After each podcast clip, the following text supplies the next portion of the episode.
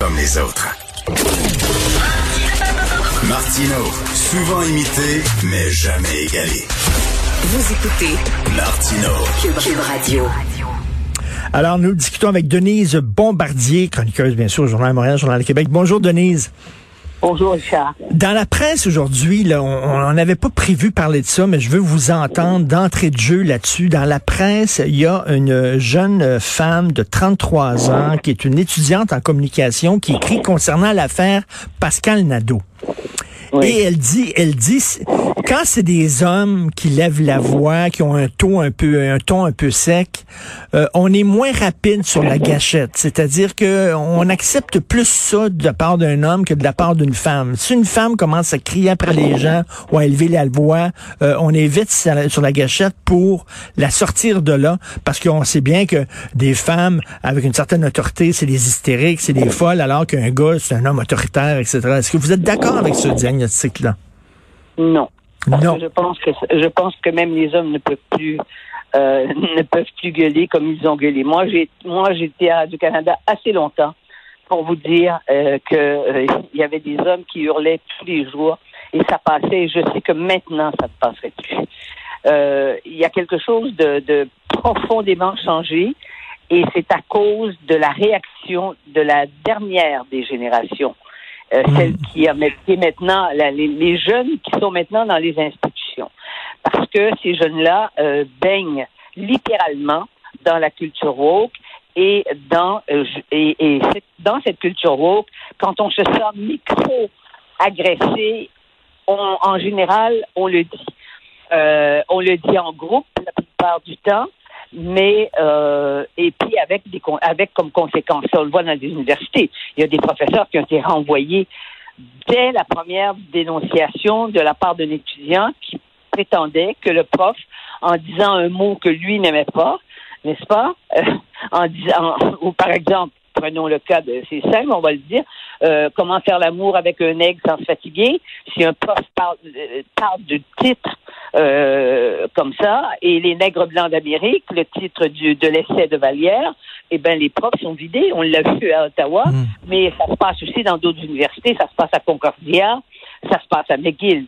Non, euh, c'est plus compliqué que ça. Mais il est vrai que euh, de toute façon, avant, ça ne se posait pas parce qu'il y avait, il y avait pas beaucoup de femmes dans ma génération. Il y avait pas beaucoup de femmes patrons. Euh, C'était plutôt des hommes. Mais maintenant, il y a des femmes patrons et elles exercent euh, l'autorité souvent de façon euh, très rigide.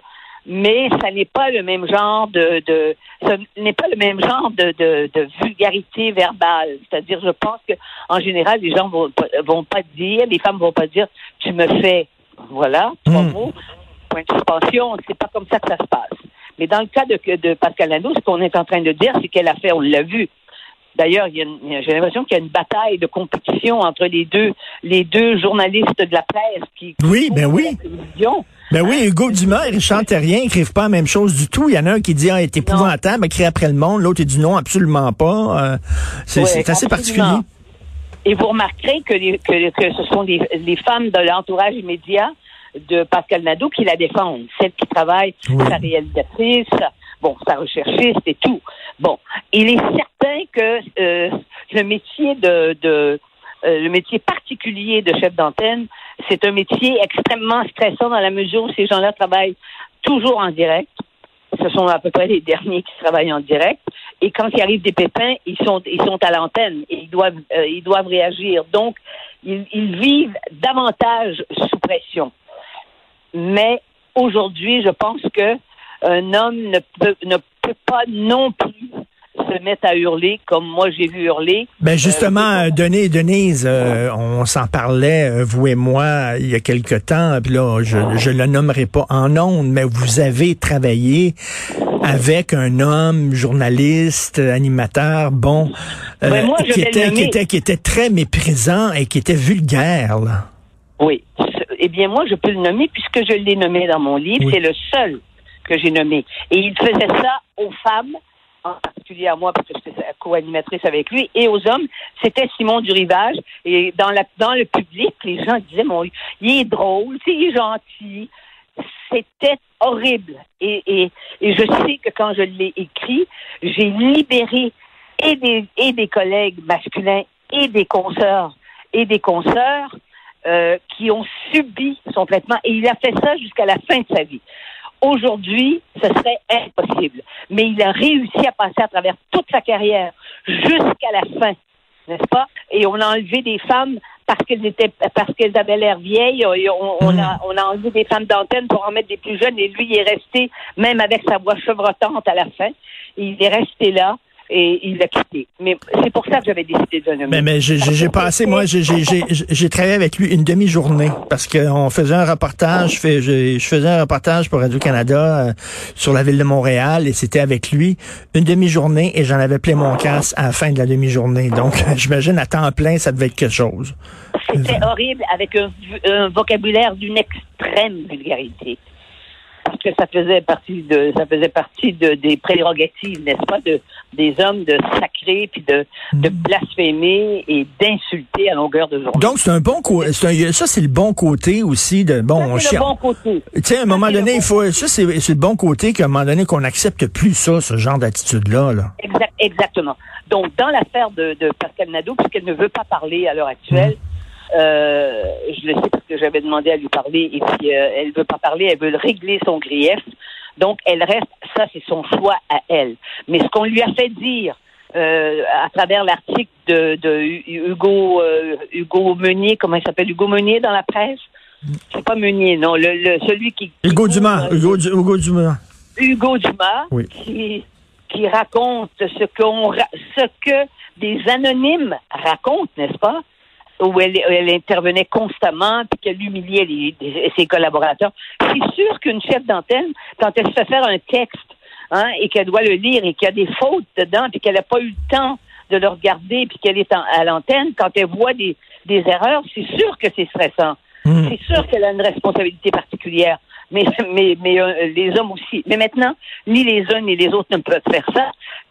C'est un, c'est un, en tout cas, dans mon esprit, un progrès et en même temps, c'est le pire des pièges.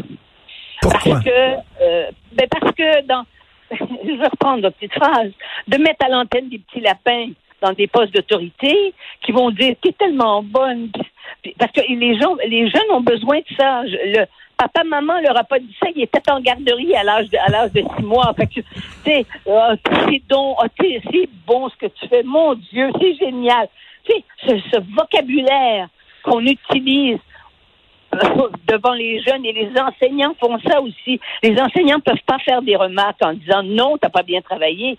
Ils, ils le ils ont ils, sont pas préparés. Hmm. En fait, ils sont pas préparés à sortir de l'enfance et à sortir d'un monde infantile. Dans le monde des adultes, les adultes entre eux peuvent être très durs, mais il y a une façon de très dure dans dans le contenu mais il ne faut pas que la formule dans laquelle on exprime les choses soit, elle, une formule et des mots qui blessent. Ça, c'est sûr. Mais en même temps, ils vont être blessés de toutes les façons. Il faut se dire ça. Mais il faut, il faut préparer, il faut préparer les enfants à dire le vrai monde, là. Quand tu vas sortir de sous la jupe, là, de maman, le vrai monde, ben, il y a des méchants loups là-dedans, il y a des gens, c'est pas un jardin de roses, Il va falloir que la vie est un combat. Oui, et l'homme n'est pas bon de nature. Hmm. C'est pas vrai. Et euh, la cruauté, c'est humain. Et euh, la, la violence, c'est humain. Il faut habituer les gens, il faut équiper les gens. Et quand je et la lecture que je fais, par exemple, des revendications féministes, c'est la même chose.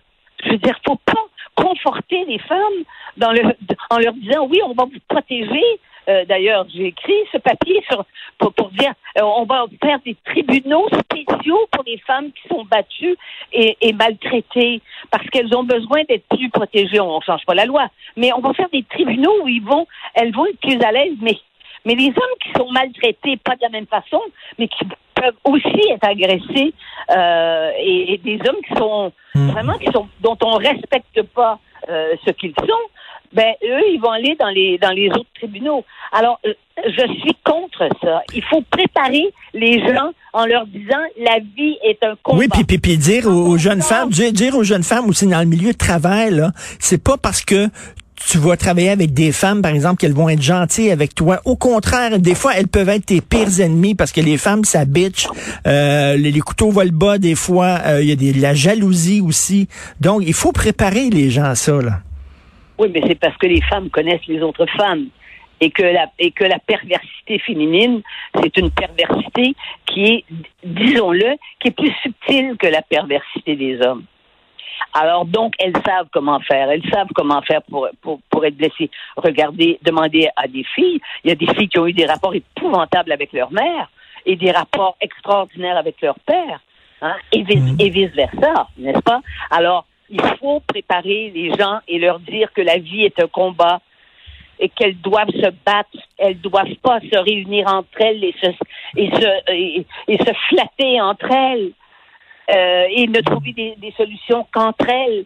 Elles ont besoin des hommes aussi pour régler les problèmes d'inégalité qu'elles subissent. Mais c'était pas ça, c'était pas ça les contes de fées qu'on racontait à nos enfants, il fut un temps. C'est ce qu'on quand on disait, non, mais quand on disait là, à petit- le petit chaperon rouge, fais attention quand tu traverses la forêt, il y a des loups, puis des loups des fois là, ils vont ils vont se déguiser en grand-mère pour être gentils, mais c'est un méchant loup. C'est ça, ça préparait nos enfants à la dureté du monde. C'est que oui. Hansel et Gretel, c'était ça aussi. Tous les contes pour enfants.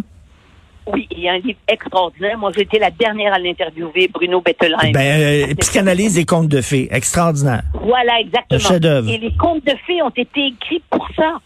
Les contes de fées, c'est les- le méchant loup. Le méchant loup, c'est le, c'est le, c'est le pédophile. Le méchant loup, c'est Mhm. celui qui bat, qui bat, qui bat la petite fille, qui est méchant, qui lui veut du mal. Et, et à travers les contes de fées qu'on qu'on- c'est pour ça que euh, Bruno Bettelin disait il faut les lire aux enfants. Il faut être à côté d'eux quand on leur lit quand ils sont petits, mais ça les prépare. Ils savent qu'il y a des gens qui sont. Il faut les- leur apprendre qu'il y a des gens qui sont méchants. Mais je suis jaloux parce que vous l'avez interviewé, Bruno Bettelheim. J'ai fait la dernière entrevue avant qu'il meure Wow. en Californie. Oui. Il m'avait dit une chose, parce que lui, il avait fait toute une théorie sur le fait euh, de dire que les enfants, euh, les enfants qui étaient euh, euh, qui étaient schizophrènes, c'était la faute des mères, parce que il appelait ça la mère, le concept de la mère frigidaire. Elle les avait pas aimés dans, à partir du moment où ils étaient dans leur ventre. Et il m'a dit à la fin, parce que c'était une théorie fumeuse, c'était pas scientifique, et ça s'est imposé en psychanalyse, dans la psychanalyse. Et il m'a dit à la fin de sa vie qu'il n'avait qu'un regret, c'est d'avoir culpabilisé les femmes en disant que c'était des mères frigidaires euh, parce que ça tenait pas le bout, tenait, pas- tenait pas debout. Il a, il a, il a, il a déclaré ça. Il avait déjà presque quatre- à la fin des presque 90 ans quand je l'ai interviewé, mais toute sa tête. Oui. En tout cas, il faut, il, il faut dire à nos enfants, le monde, c'est pas peuplé de bisounours.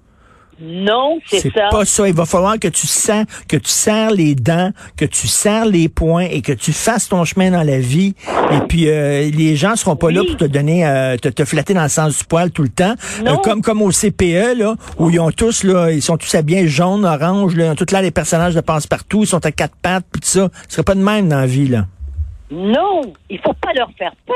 Il faut les rassurer. Mais pour les rassurer, il faut leur dire qu'il y a des gens qui sont méchants autour d'eux. Comment vont-ils le savoir autrement quand ils ont des, des parents qui osent même pas leur faire la moindre remarque et qui les laissent faire? Et qui leur font choisir où est-ce qu'on va en vacances aujourd'hui avec la famille? Dis-moi. Et l'enfant a 4 ans, puis c'est lui qui décide. Ben non, mais, puis, puis, euh, Denise, qu'est-ce que tu veux manger pour souper? Moi, jamais ma mère me demandait ça. C'était ça, là. J'arrivais au Non, souper, ex- puis elle me mettait le plat devant moi, puis c'est tout. À ce temps, c'est qu'est-ce que tu veux manger, Tipou?